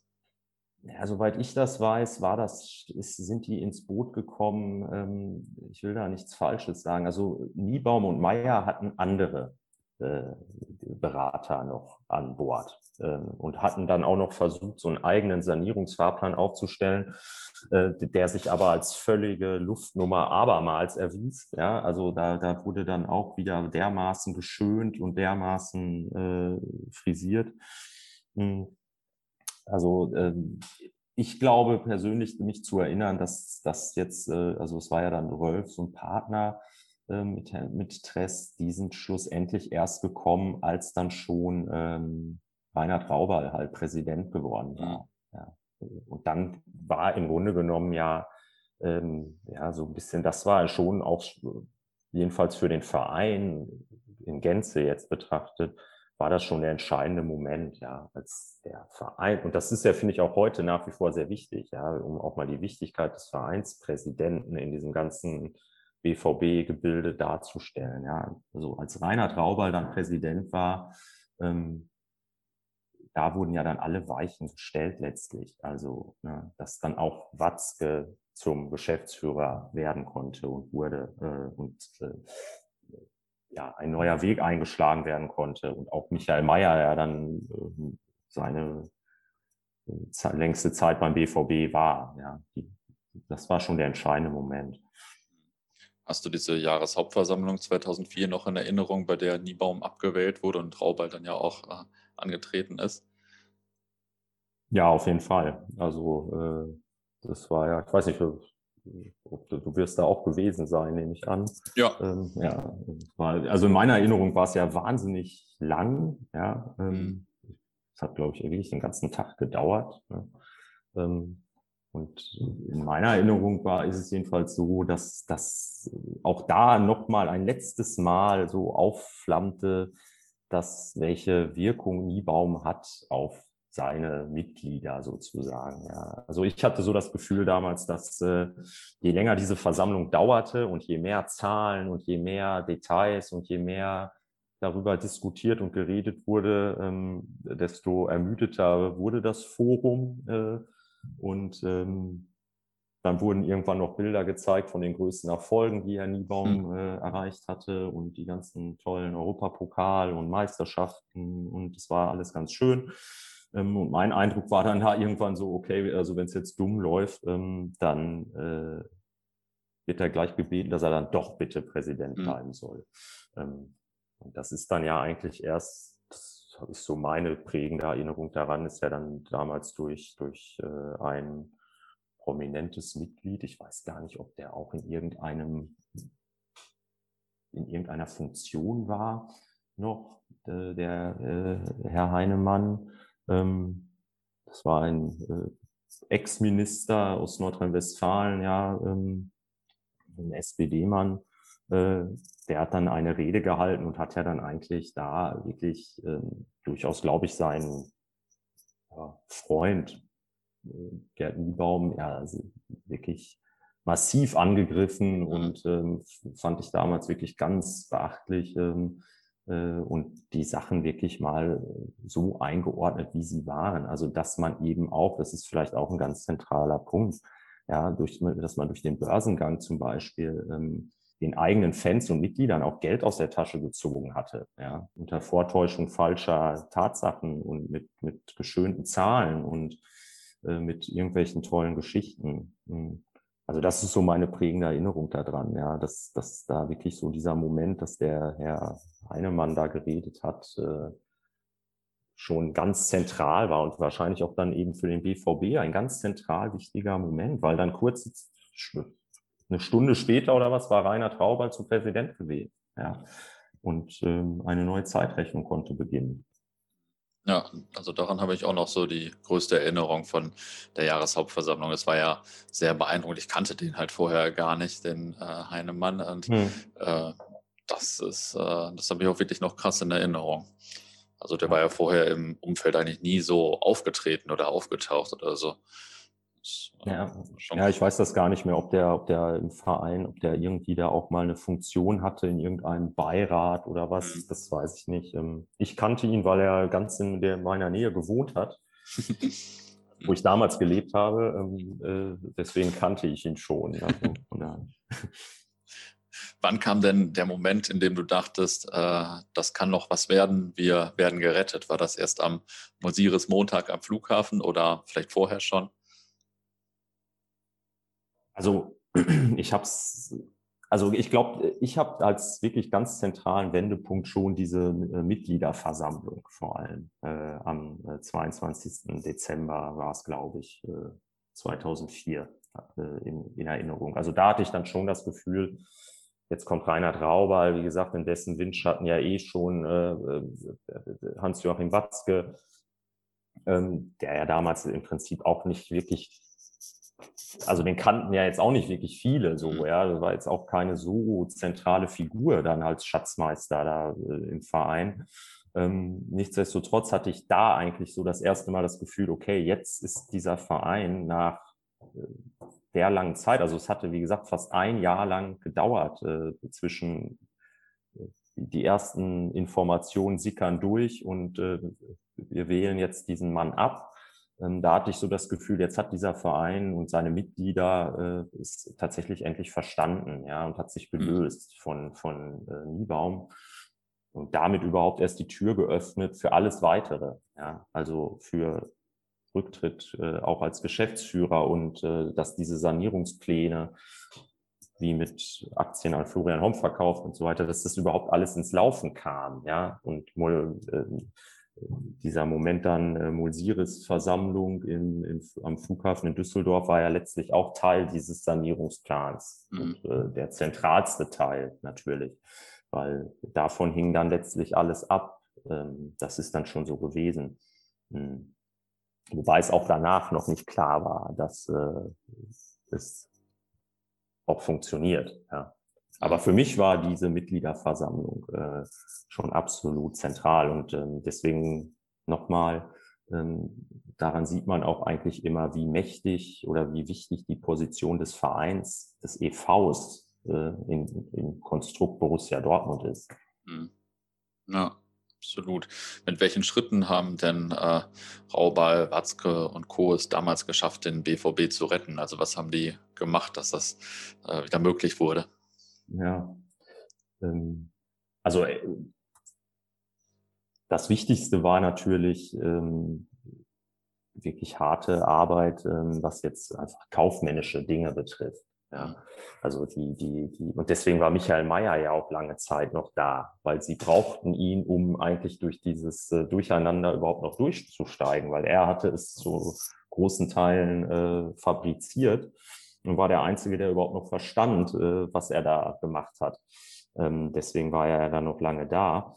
Ähm, aber der allerwichtigste Faktor war, glaube ich, und das ist ja dann letztlich bei dieser Versammlung da in Düsseldorf äh, äh bezüglich des Stadionfonds äh, Mulsiris, hm, sie haben halt einfach wieder das Vertrauen äh, in die handelnden Personen äh, zurückgebracht. Ja, und in dem Moment waren eben auch die Gläubiger ob das jetzt Banken waren oder ob das die Stadt war. Ja, die, die Borussia Dortmund hatte enorme Schulden bei der Stadt äh, äh, Dortmund, ja, äh, weil man, äh, wenn ich das richtig in Erinnerung hatte, zum Beispiel Geld, hier, was auf unseren Dauerkarten für für ihr VR, wie heißt das noch in Dortmund? VRR. VRR, ja, äh, äh, für VRR, ähm, das hatte der BVB einfach gar nicht abgeführt an die Stadt. ja, äh, und hatte das einfach als Liquidität sich erstmal behalten. Und man hatte auch Steuerschulden und, ähm, und solche Dinge kann man nur lösen mit Vertrauen. Und das haben diese Personen dann halt geschafft, ja, dass sie das Vertrauen wiederhergestellt haben und ähm, dann überhaupt erstmal eine Basis geschaffen haben, dass man mit den Leuten, denen der BVB viel Geld schuldete, ins Gespräch kommen konnte. Mhm. Deswegen durfte Michael Mayer dann auch nicht dabei sein äh, bei, jenem, äh, bei jener Versammlung am Flughafen in Düsseldorf. Ja, vielleicht kannst du da zu dem Mulsiris Montag oder der äh, Versammlung in Düsseldorf noch ein paar Sätze sagen. Denn ähm, erstens waren damals noch nicht alle dabei und zweitens gibt es ja auch ein paar Hörer von anderen Vereinen. Ja. Ja, das ist halt auch also genauso wie kompliziert, wie das eigentliche Finanzierungsmodell war, um das es da geht. So kompliziert ist dann natürlich auch die Lösung, die man damals angestrebt hat ähm, oder wollte. Ähm, vereinfacht gesagt, wieder wollte man einfach äh, oder musste der BVB ähm, jene Anleger, äh, die dann das Geld gegeben hatten ähm, und denen das Stadion jetzt gehörte zum größten Teil, der BVB musste sie dazu bringen, äh, auf ihre äh, Forderungen zu verzichten. Also ähm, auf die Mietzahlungen und auf die Zinsen, die daraus äh, bezahlt wurden. Und ähm, gleichzeitig hatte man einen enorm hohen Betrag in diesen Fonds äh, einbringen müssen. Ähm, es sollten in der Spitze eigentlich mal 90 Millionen Euro sein. Es war dann weniger. Ähm, das wurde, musste man als ein Bardepot verpfänden an diesem Fonds, um das Stadion später mal zurückzukaufen. Das war nämlich auch Bestandteil dieses mhm. Deals. Also man kann mal unterm Strich sagen, der BVB hat damals ein Stadion, das ihm gehörte, an Anleger verkauft, um es dann viele Jahre später für ungefähr 300 Millionen zurückzukaufen. Hm. Ja, äh, wenn man mal alles zusammenrechnet. Ähm, das war der Deal. Und dafür hatte man einmalig dann halt 80 Millionen Euro bekommen. ja, so, äh, also, so, und das war halt da äh, ganz zentraler Punkt, ähm, dass der BVB ähm, in, in, in, diesem Sanierungsfahrplan, dass er einmal an dieses Bardepot kommen konnte und dass er äh, zumindest äh, zu ungefähr zur Hälfte wieder Eigentümer des Stadions werden konnte. Mhm dadurch auch die Mietlasten sinken. Ähm, und er konnte da auch, und das hat darum gebeten, äh, ähm, die Forderungen, die die Anleger hatten, halt zu Stunden. Also dass er einfach Luft bekam und nicht direkt äh, diese hohen äh, Forderungen begleichen musste. Und ähm, unterm Strich hat er dann ungefähr ja, 9 Millionen Euro aus diesem Bardepot, konnte der BVB dann be bekommen. Äh, um seine Liquidität zu sichern, was ganz zentral dafür war, dass man überhaupt die Lizenz bekam für die mhm. nächste Spielzeit. Also das hing dann ja auch noch damit zusammen. Und so ist man in, in diese Versammlung hineingegangen, ja, ähm, und musste eben die Anleger, die dann da ankamen, äh, ich glaube, es waren so 400, 500 da ähm, in dieser Halle. Ich war da auch. Man musste sie halt überzeugen, zumindest erst einmal äh, ihre Forderungen zu stunden. Ja. Und das ist denen halt einfach gut gelungen. Ja, mhm. das ist dann einfach dem äh, Raubal, Watzke ähm, und ähm, ich meine immer, wie gesagt, genau kann ich mich nicht erinnern. Ich meine, dass der Herr Rülfs auch dabei gesessen hätte, mhm. ziemlich sicher sogar, ja. Ähm, das haben die geschafft. Ja, die haben halt die Leute davon überzeugt, passt auf, ihr müsst am Ende eigentlich gar nicht wirklich auf was verzichten. Ähm, ihr müsst einfach nur warten. Und mhm. ihr müsst darauf vertrauen, dass wir diesen BVB wieder äh, auf Kurs bringen. Und dann bekommt ihr euer Geld auch zurück. Ähm, und das ist auch gelungen, kann man jetzt mal äh, rückblickend ja dann festhalten. Also mhm. es hat keiner Geld verloren dieser Anleger. Mhm. Also, Jetzt wollte ich ja nicht fragen, wie du den Tag erlebt hast, äh, ob du da vorm Radio oder vorm schwarzgelb.de Forum irgendwie äh, gezittert hast, aber du warst ja ganz nah dran offensichtlich. Genau, ja. Ich habe da äh, in der Halle gesessen und äh, habe mir das alles angehört und äh, äh, ja, konnte, hatte das Glück, dass ich das live verfolgen konnte, das Spektakel. Auch das hat stundenlang gedauert. Ähm, also auch sechs, sieben Stunden bestimmt. Ähm, und war auch sehr hitzig und sehr, äh, äh, ja, da waren natürlich auch viele Anleger, die jetzt keine BVB-Fans waren. Ja, ja. Also denen jetzt herzhaft egal war, äh, ob Borussia Dortmund noch weiter erfolgreich Fußball spielt oder nicht, sondern die wollten einfach nur wissen, was ist mit meiner Anlage, äh, mhm. was ist mit meinem Geld und die natürlich getäuscht worden waren. Ja, ähm, denen man natürlich was vorgerechnet hatte, was nicht der Wahrheit entsprochen hatte und was dann ja auch relativ schnell in sich zusammengefallen war. Mhm. Also da ging es schon hoch her. Ja, das kann ich mir vorstellen. ähm, wann, äh, ab wann war denn der BVB dann deines Erachtens wieder in ruhigen Fahrwassern, sodass du dachtest, so jetzt äh, wird wieder alles normal? Das hat noch eine ganze Weile gedauert.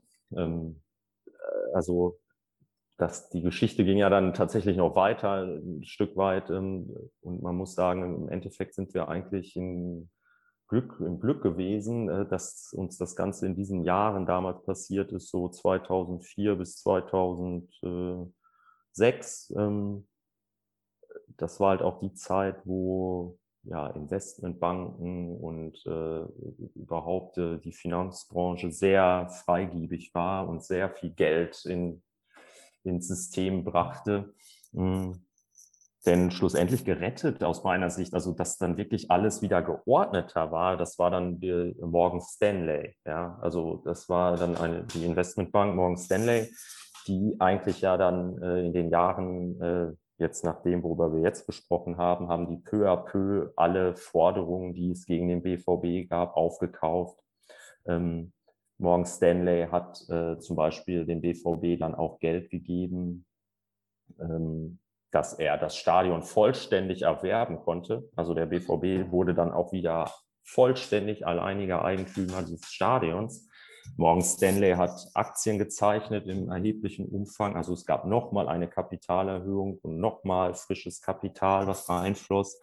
Ähm, das hat alles Morgan Stanley äh, als Investmentbank äh, betrieben. Und da war eigentlich der entscheidende Moment nochmal, dass die Eigentümer des Stadions, also wieder dieser Mulsiris-Fonds, äh, die haben dann im Mai 2006 erst, also wir sind ja jetzt schon fast drei Jahre weiter, mhm. äh, haben die dann zugestimmt, okay, wir verkaufen das Stadion, das, was die Anteile, die wir noch daran haben, verkaufen wir den BVB. Ähm, und von dem Moment an war der BVB von diesen Mietzahlungen komplett befreit. Ja, also es war wieder sein Stadion. Er musste sich zwar auch selber darum kümmern dann und äh, instand halten und so weiter. Hm, aber das war der entscheidende Moment. Also wir sprechen dann eher vom Sommer 2006, ja, wo, wo ich das erste Mal gedacht habe, okay, jetzt ist wieder alles geordnet. Der BVB hat nur noch eine überschaubare Anzahl an äh, Gläubigern und ähm, äh, wir, wir haben eine, eine, eine, gute Struktur, wir haben die Aufwandsseite ähm, wieder in den Griff bekommen. Man hat ja dann massiv Gehälter gesenkt und äh, die Spieler haben Verzicht auch damals üben müssen, ja, äh, 20, 30 Prozent äh, auf ihre Gehälter verzichten müssen. Und wir haben ja peu à peu die Mannschaft dann auch abgerüstet und ähm, ja, waren ja dann auch in, in einer Situation, dass wir immer auch so einen Gläubigerausschuss hatten, der darüber bestimmen äh, durfte, ab 500.000 Euro Ausgaben, glaube ich, ob wir das überhaupt dürfen. Aber da war dann eigentlich so der Moment äh, 2006, Sommer 2006, wo man so dachte, okay, also pleite gehen wir nicht mehr. Mhm. Man sagt, dass ja Delvin Buckley damals unter anderem verpflichtet wurde, weil er 425.000 Euro, glaube ich, gekostet ja, hat, also ja, unter genau. den 500.000 war. Wobei der in der Saison davor bei Arminia zumindest im ersten Halbjahr auch ziemlich viele Tore gemacht hatte. Ja. Ja. Aber den verbindet man irgendwie immer mit dem Gläubigerausschuss. Und äh, Morgan Stanley verbinde ich jetzt natürlich, also das war ja nicht nur die Investmentbank, sondern auch der rechte Verteidiger von West Ham United, glaube ich. Das, ja. Hat, ja, das hat ja, ja. Aki Watzke damals, glaube ich, allein in meiner Gegenwart bei irgendwelchen Veranstaltungen siebenmal gesagt oder so. Also eigentlich jedes Mal, dass er immer früher gedacht hätte, Morgan Stanley wäre der rechte Verteidiger von West Ham United. also den Witz hat er relativ häufig gemacht. Okay, ja gut. ja. Das, äh, naja. Exato. Passt, ja. Ja. ähm, ja. auf jeden Fall habe ich jetzt äh, im Nachgang noch mal gelesen, 2005, 2006 gab es dann schon eine schwarze Null in der Saison, also bei den ja. Finanzzahlen und äh, in den Jahren davor halt 150, in beiden Jahren davor 150 Millionen Euro Miese. Also von mhm. daher war das dann schon krass anders. Was war eigentlich, ähm, jetzt zerstöre ich mal wieder meinen eigenen Leitfaden hier, es gab ja eigentlich doch auch, also wenn man an der Börse notiert war, vorher doch sicherlich auch Wirtschaftsprüfer und es gab ja auch einen Wirtschaftsrat wahrscheinlich im EV oder mhm. so. Mhm. Wie, wie haben die agiert oder haben die gar nicht agiert? Und waren das nicht sogar nachher noch die gleichen? Habe ich das äh, nicht so in mhm. Erinnerung, dass immer noch die gleichen geprüft haben? Also ich glaube, es sitzen bis heute zum Teil noch Personen äh, da drin, die schon unter äh, Dr. Niebaum da gesessen haben, äh, in diversen Gremien bei uns. Nicht mehr so viele, aber der ein oder andere ist da, glaube ich, immer noch. Mhm. Ähm, und äh, wie gesagt, schlussendlich ist ja selbst äh, ja, äh, Aki Watzke ähm, war Schatzmeister im mhm. EV. Ja, und ähm, aber die haben natürlich damals, ähm, glaube ich, also man darf das nicht unterschätzen, dass es natürlich auch andere Zeiten waren. Ja, ähm, und es war dann eben ein EV und es war äh, äh, es gab nicht so diese transparenten Zahlenwerke, wie es sie heute gibt. Und ähm, ich glaube schon, dass äh, Dr. Niebaum und Michael Mayer auch diese Gremien halt im Griff hatten. Ja, ähm, also das war auch, äh, man hat natürlich auch Personen, ich meine, ich denke immer dann an, an einen der Vizepräsidenten äh, im EV, das war der Herr Kreke äh, äh, von Douglas ähm, und sein Sohn dann glaube ich auch. Ähm, das waren ja letztlich alles Personen, die von Niebaum eingesetzt worden waren. Ja, ähm, und die haben da nicht so, ähm, glaube ich, auch die Notwendigkeit gesehen, dass man da jetzt immer bis ins letzte Detail sich alles ganz genau angucken muss. Was jetzt nur die Rolle von Wirtschaftsprüfern und äh, Ähnlichem betrifft. Ich meine, gut, das hat man jetzt ja noch ganz aktuell erst gesehen, wenn man jetzt mal an Wirecard denkt. Ähm, das hat natürlich alles seine Grenzen. Äh, die prüfen am Ende nur auf Plausibilität und auf handelsrechtliche Korrektheit. Ähm, und wenn ich mich nicht irre, hat man, jedenfalls hat man auch dann nie mehr richtig tiefgehend nachgesucht. Ähm, man hat jetzt Dr. Niebaum und Michael Mayer nie äh, nachweisen können, dass sie nun gegen Gesetze verstoßen hätten. Ja, oder äh, gegen Handelsrecht dann halt in dem Fall. Ähm, die haben einfach nur eine wahnsinnig riskante Geschäftspolitik gefahren und ähm, ja, die ist mitgetragen worden. Also wohl im Glauben daran, dass äh, diese Personen nur das Beste wollen, ja, und ähm, nicht dermaßen überziehen. Ähm, wäre meine Annahme. Also insofern ist das deswegen nicht äh, so, ja, da hat es keinen gegeben, der, der da mal, äh, es hat immer kritische Stimmen gegeben. Wie gesagt, das war, ob das bei diesem Amoruso Evanilson Deal, von dem wir vorhin mal sprachen, da hat es durchaus negative Berichterstattung zugegeben. Und da hat auch da wieder Uli Hoeneß schon gemunkelt, äh, dass da nicht alles mit sauberen äh, Mitteln äh, vor sich ginge. Ähm, das wollte nur keiner ihm glauben. Ja, oder jedenfalls in Dortmund wollte es ihm keiner glauben. Ähm, was denkst du eigentlich im Rückblick, wann hätte man den ganzen Wahnsinn noch stoppen können? Ja, gute Frage. Ähm, also ich glaube schon, dass das ein enormer Beschleuniger natürlich, der dann das Ganze jedenfalls so in die, in die so weit getrieben hat, dass eben der, der der gesamte Verein auf dem Spiel stand. Ähm, das muss man ja dann tatsächlich dann jetzt, nachdem wir das mal jetzt alles so jetzt nochmal hier aufgebreitet haben, nochmal klar sagen. Ähm, der BVB hätte da äh, verschwinden können in der Form, so wie wir ihn jetzt kennen und äh, wie wir ihn davor kannten. Also ähm, man sagt ja immer heute so oft, äh, man ist die, ein Verein wie Schalke 04 ist zu groß, um überhaupt zu fallen. Das äh, würde ich so nicht äh, unterschreiben. Also der BVB hätte da definitiv fallen können und ähm, wäre dann wahrscheinlich wieder neu gegründet worden und hätte in irgendeiner Ebene angefangen, klar. Ähm, aber da wäre nichts mehr von den Grundmauern da gewesen. Ja, also mhm. das, äh, und das hing schon stark mit dem Börsengang dann letztlich zusammen, der das Ganze enorm befeuert hat und ähm, dann tatsächlich auch diese Abhängigkeit mit dieser Kaufverpflichtung des Vereins ähm, auch hergestellt hat, ähm, dass man die Aktien da kaufen musste für acht Euro.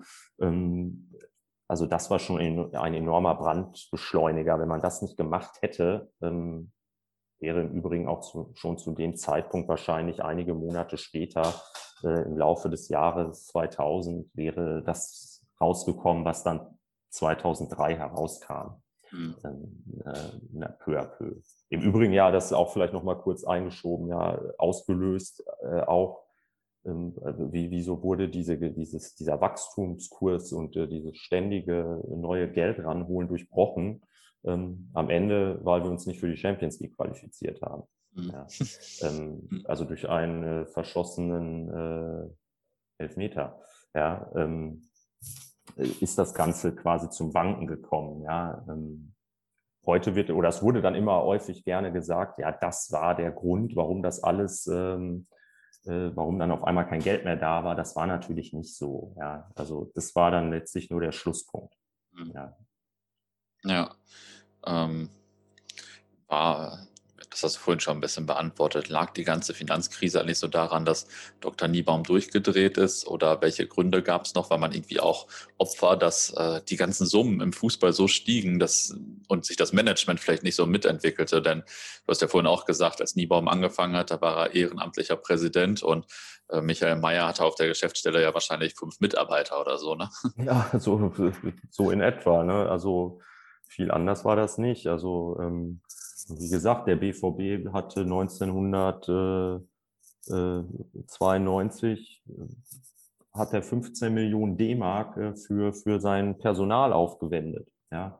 Ähm, das waren andere Welten, in denen diese Leute da mal hineingekommen sind. Ähm, und es gab einfach kein, keine, nicht das, die, die Konzernstruktur, die wir heute haben, da mit, äh, mit, mit hunderten Beschäftigten letztlich und mit, mit, mit äh, Abteilungen für jede einzelne Aufgabe, das hat es ja gar nicht so gegeben. Ja. Also ähm, äh, das hat sich schon dann auch so genau, die ganze Branche hat sich entwickelt. Es ist ein enormes, ein enormer Wachstumsmarkt gewesen. Ähm, und klar, die Erfolge werden da auch ein Stück weit ja, süchtig gemacht haben. Ähm, und dann hat es ja auch lange Zeit funktioniert und so kommt dann eins zum anderen. Wobei ich immer glaube, dass das bei dem, dem, dem Herrn Niebaum schon auch immer so angelegt war. Ja, in, mhm.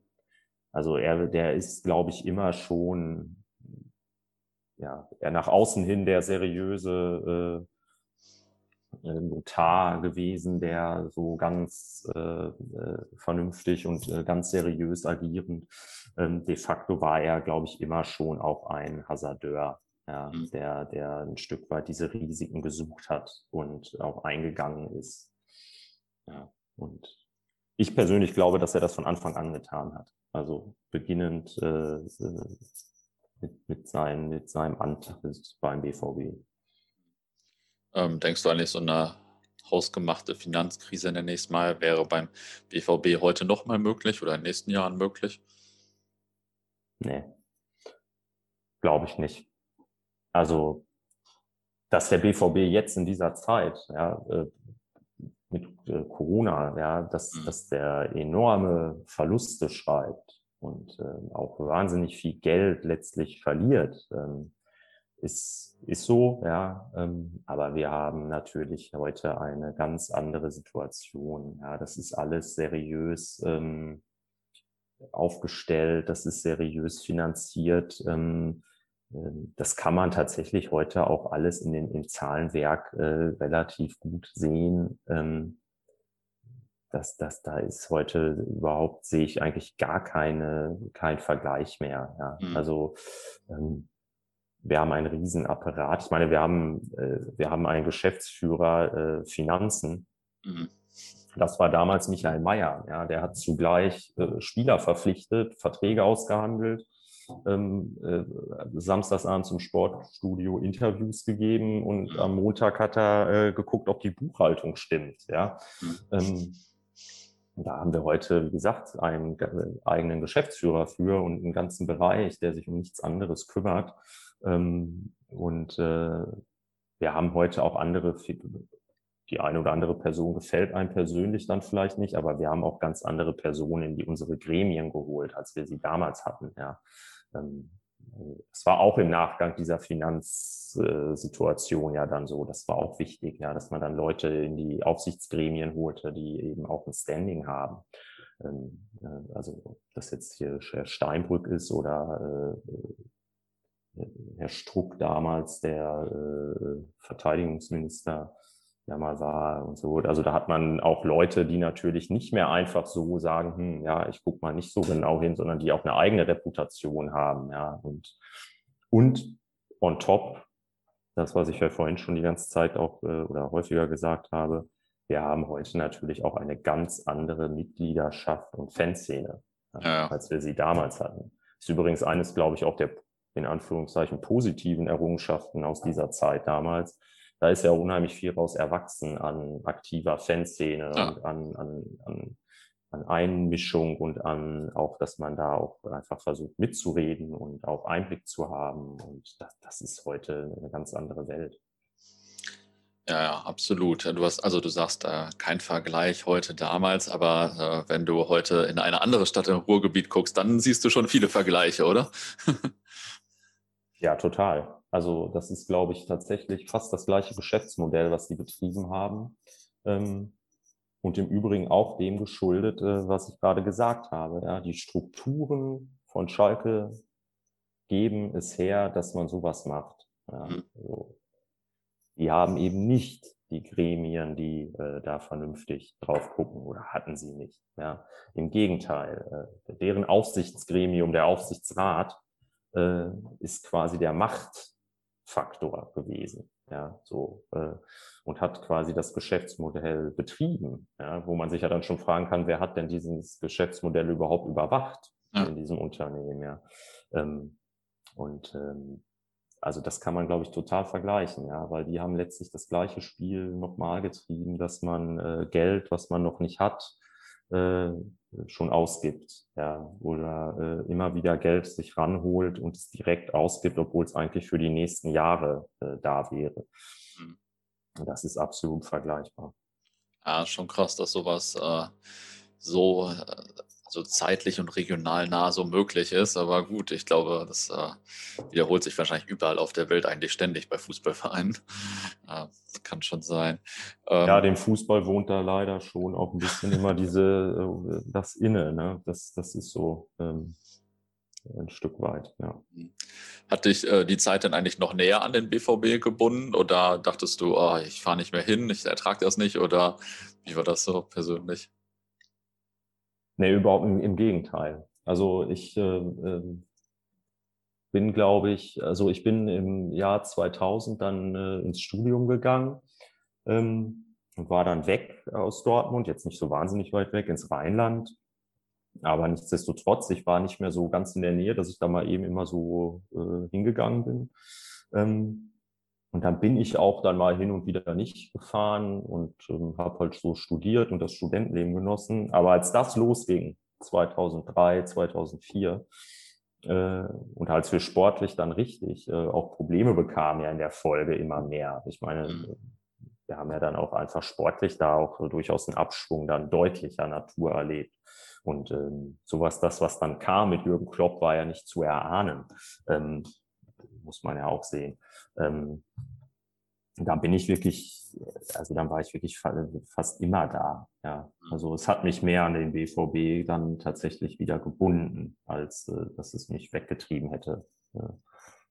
Mhm. Es gab ja auch einfach schön, nicht, nicht so schöne Sachen in, der, in, den, in den Jahren äh, zwischen 97 und ja, 2003. Da hat sich ja auch vieles nicht unbedingt nur zum Schönen entwickelt im mhm. Umfeld und äh, ähm, ja, das wurde ja auch alles dann tatsächlich immer kommerzieller und immer äh, äh, überdrehter und immer verrückter. Und die ganze Südtribüne hat gesungen, wenn wir wollen, kaufen wir euch auf. Mhm. Ja, und äh, das hat mir nicht gefallen damals. Mhm. Ja, kann ich gut nachvollziehen. Ähm, jetzt musst du zum Abschluss natürlich noch eine Anekdote aus deiner Fankarriere erzählen oder aus der BVB-Finanzkrise auch. Äh, ähm, schieß mal los. oh Gott, ja, Anekdoten, das ist immer schwierig. äh, ja, habe ich irgendeine gute Anekdote zu erzählen, die ich so erlebt habe? Nee, eigentlich irgendwie nicht, fürchte ich. Also, äh, ich habe so viel erlebt mit dem BVB. Ähm, fällt mir schwer, da eine besondere Geschichte herauszupicken. Ähm, nee, ich bin einfach nur irgendwie, äh, ja, das habe ich ja immer schon gesagt, äh, ich, bin, ich bin immer froh bis heute, dass ich mal äh, ja, dazu gefunden habe zum BVB. Und äh, ja, man sieht es ja bis heute, äh, dreht sich bei mir viel darum und äh, es, es ist einfach immer irgendwie Teil von mir. Und ja, äh, ich bin einfach froh nach wie vor, äh, ja, dass, dass, dass es das gibt. Ja, und mhm. ja, dass, dass ich so viele Leute dadurch habe kennenlernen können und so viel von der Welt gesehen habe und äh, erlebt habe und ja. Aber die Anekdote an sich habe ich wüsste, ich jetzt nichts. Ja, also, kein Problem. Nee. Waren ja auch genug äh, unfreiwillige Anekdoten schon hierbei. ja. ja. Cool. Ja. Dann erstmal danke für die Aufnahme. Ja, gerne. Hat mich gefreut.